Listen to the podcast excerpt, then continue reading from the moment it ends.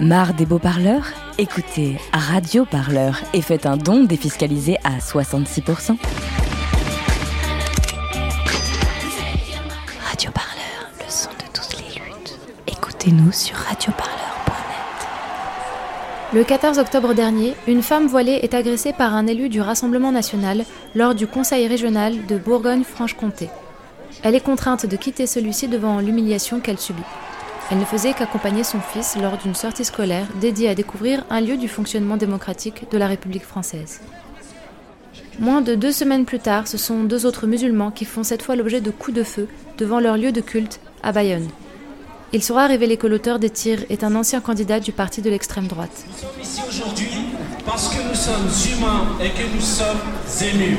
Nous sommes ici musulmans, juifs, chrétiens, athées, agnostiques, croyants, non-croyants, parce que nous n'avons pas pu rester insensibles aux larmes de cet enfant qui ne comprend pas pourquoi sa mère a été pointée du doigt. Elle est aussi devenue le symbole d'espoir et d'amour que l'on veut transmettre à nos enfants. Voilà une réponse. Nous sommes ici parce que les deux hommes qui ont été gravement blessés dans l'attentat suprémaciste de Bayonne représentent la France. Oui, ces Chibani, ils font partie de la grande histoire de notre pays. Ces violences interviennent dans un contexte de stigmatisation grandissante de la religion musulmane au sein du gouvernement français ainsi que dans les médias dominants. Ce climat délétère a mené plusieurs associations antiracistes à organiser une grande mobilisation dont le mot d'ordre était Stop à l'islamophobie, ayant eu lieu ce dimanche 10 novembre à Paris.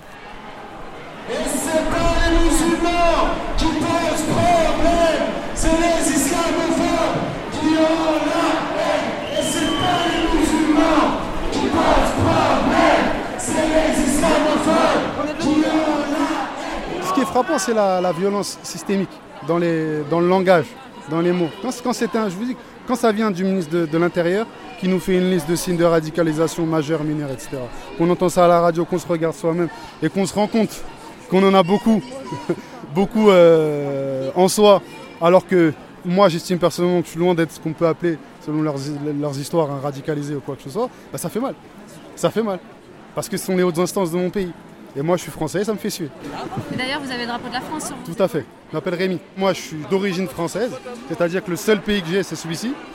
Mais pour beaucoup de mes, de mes, amis, de mes frères, des gens qui m'entourent, qui sont musulmans et qui sont originaires d'autres pays, ça ne change pas le fait que leur pays, c'est la France principalement.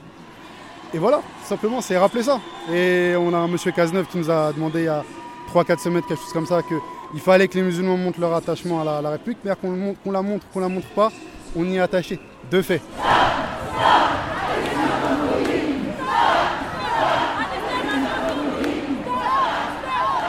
C'est Nawel. Moi, à l'heure actuelle, heureusement que je suis auto-entrepreneur. Question travail, bon, j'ai eu la chance, euh, bah, j'arrive à, travailler avec ou sans voile, c'est pas le problème. Mais heureusement, euh, j'ai cette chance-là. Mais beaucoup de monde n'ont pas cette chance. Et ce que je voudrais, c'est vraiment arrêter de stigmatiser euh, tout le peuple quoi, musulman. Donc vraiment, c'est vraiment à tous le, les citoyens de France d'ouvrir les yeux, dire stop à tout ce qui est islamophobie. Euh, vraiment, et même les médias, il faut vraiment qu'ils montrent ce qui est en train de se passer. On est obligé, vous vous rendez compte, de faire une manifestation. C'est ça en fait qui me choque, c'est qu'on est obligé de montrer comme choses. quoi. Et là, on est énormément. Donc en fait, les gens n'arrivent même pas à chiffrer, mais on est vraiment beaucoup. On est tous soudés, solidaires, et ça, on est tous main dans la main. On cherche tous la paix, vivre ensemble, c'est tout ce qu'on veut en fait. Hein. Et je suis pas d'ici. Hein. On est du, nous, on, on est venus du Nord-Pas-de-Calais, voilà. exprès pour cette manifestation. Donc ouais. quand même, je tiens à le préciser. Hein. Allez, On est là On est là Même si Blanquer ne veut pas, nous, on là Plusieurs personnalités politiques se réclamant de la gauche française ont fait part publiquement de leur réticence à rejoindre cette mobilisation. Parmi ceux-là, Yannick Jadot d'Europe Écologie Les Verts, François Ruffin et Adrien Quatennens de la France Insoumise, ainsi que Fabien Roussel du Parti communiste. Quant au Parti socialiste, il figure parmi les grands absents. Le terme même d'islamophobie pose question en ce qu'il contient supposément d'anti-républicains pour certains, comme Jean-Luc Mélenchon, présent toutefois à la marche, qui y voit notamment un obstacle à la tradition anticléricale française. Saïd Bouamama, sociologue et fondateur du Front uni de l'immigration et des quartiers populaires, s'exprime sur la question. Ces réactions d'un certain nombre de personnalités de la gauche française soulignent le, hold-up qu'a fait euh, le Front National depuis plusieurs décennies, en imposant ses thèmes, en imposant ses mots, en imposant ses raisonnements et euh, la porosité d'une partie de la gauche française à ces thématiques, ce que j'appelle la lepénisation des esprits. Euh, et le résultat en est aujourd'hui que ce qui devrait être euh, en soutien immédiat, spontané, sans ambiguïté, se retrouve à nous avancer de faux débats, se retrouve à agiter de fausses peurs, etc., en présentant en gros les manifestants comme étant des personnes qui ne manifestent pas contre une forme de racisme qu'est l'islamophobie, mais qui manifestent pour euh, protéger je ne sais pas quoi, interdire je ne sais que, quelle critique, etc. Il faut être sérieux. Il faut être sérieux et le drame c'est qu'aujourd'hui on donne les micros, on, donne les on ouvre les caméras devant des personnes qui disent euh, tout et n'importe quoi. Euh, je n'ai vu aucune grande association de quartier populaire, aucune grande association se revendiquant de l'islam dire il est interdit de critiquer l'islam. La question qui est posée, c'est pas celle-là. La question qui est posée aujourd'hui, c'est comme avec euh, l'attentat contre la mosquée de Bayonne, euh, des passages à l'acte contre des musulmans. La question qui est posée, ce sont des jeunes femmes voilées qui se font arracher leur voile dans la rue. La question qui est posée, ce sont ces débats dans lesquels on mélange intégrisme, islamisme, euh, islam, musulman, etc. Et donc l'islamophobie est tout simplement la forme contemporaine du racisme qui vise les personnes musulmanes ou à qui on attribue d'être musulmans.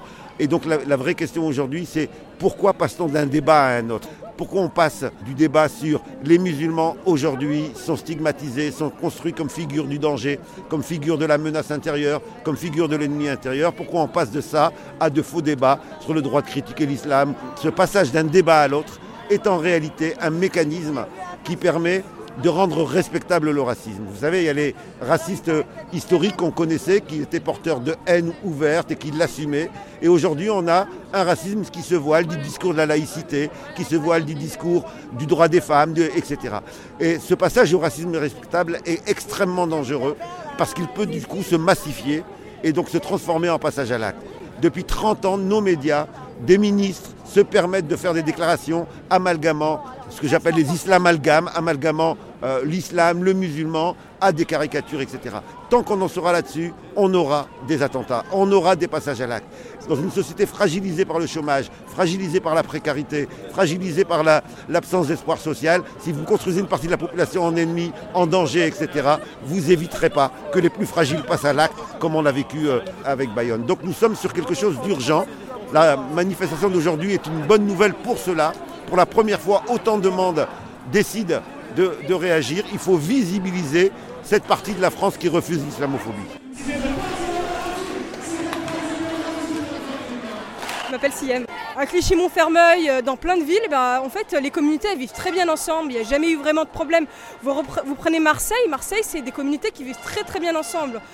Elles n'ont pas de soucis euh, d'islamophobie, d'antisémitisme, où euh, c'est très à la marge et on essaye euh, de véhiculer des idées comme quoi eh ben, la population est dangereuse.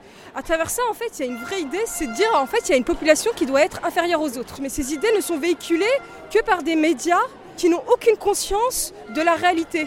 Ils ne sont pas du tout dans une idée de vérifier ce qui se passe dans la réalité, de faire du journalisme d'investigation. C'est clairement euh, juste de euh, défendre des idées de riches. Et quand je dis riches, c'est parce que tous les organes de presse sont gérés par des riches et qu'on ne représente pas euh, ce que la majorité de la population pense. Et du coup, ils incitent à la haine. Un collectif des initiateurs de la marche, parmi lesquels le comité Adama, le collectif contre l'islamophobie et le nouveau parti anticapitaliste, entre autres, appellent maintenant à des mesures concrètes de la part du gouvernement pour pallier efficacement à l'islamophobie, comme toute autre forme de racisme. Radio Parleur, le son de toutes les luttes. Écoutez-nous sur Radio Parleur.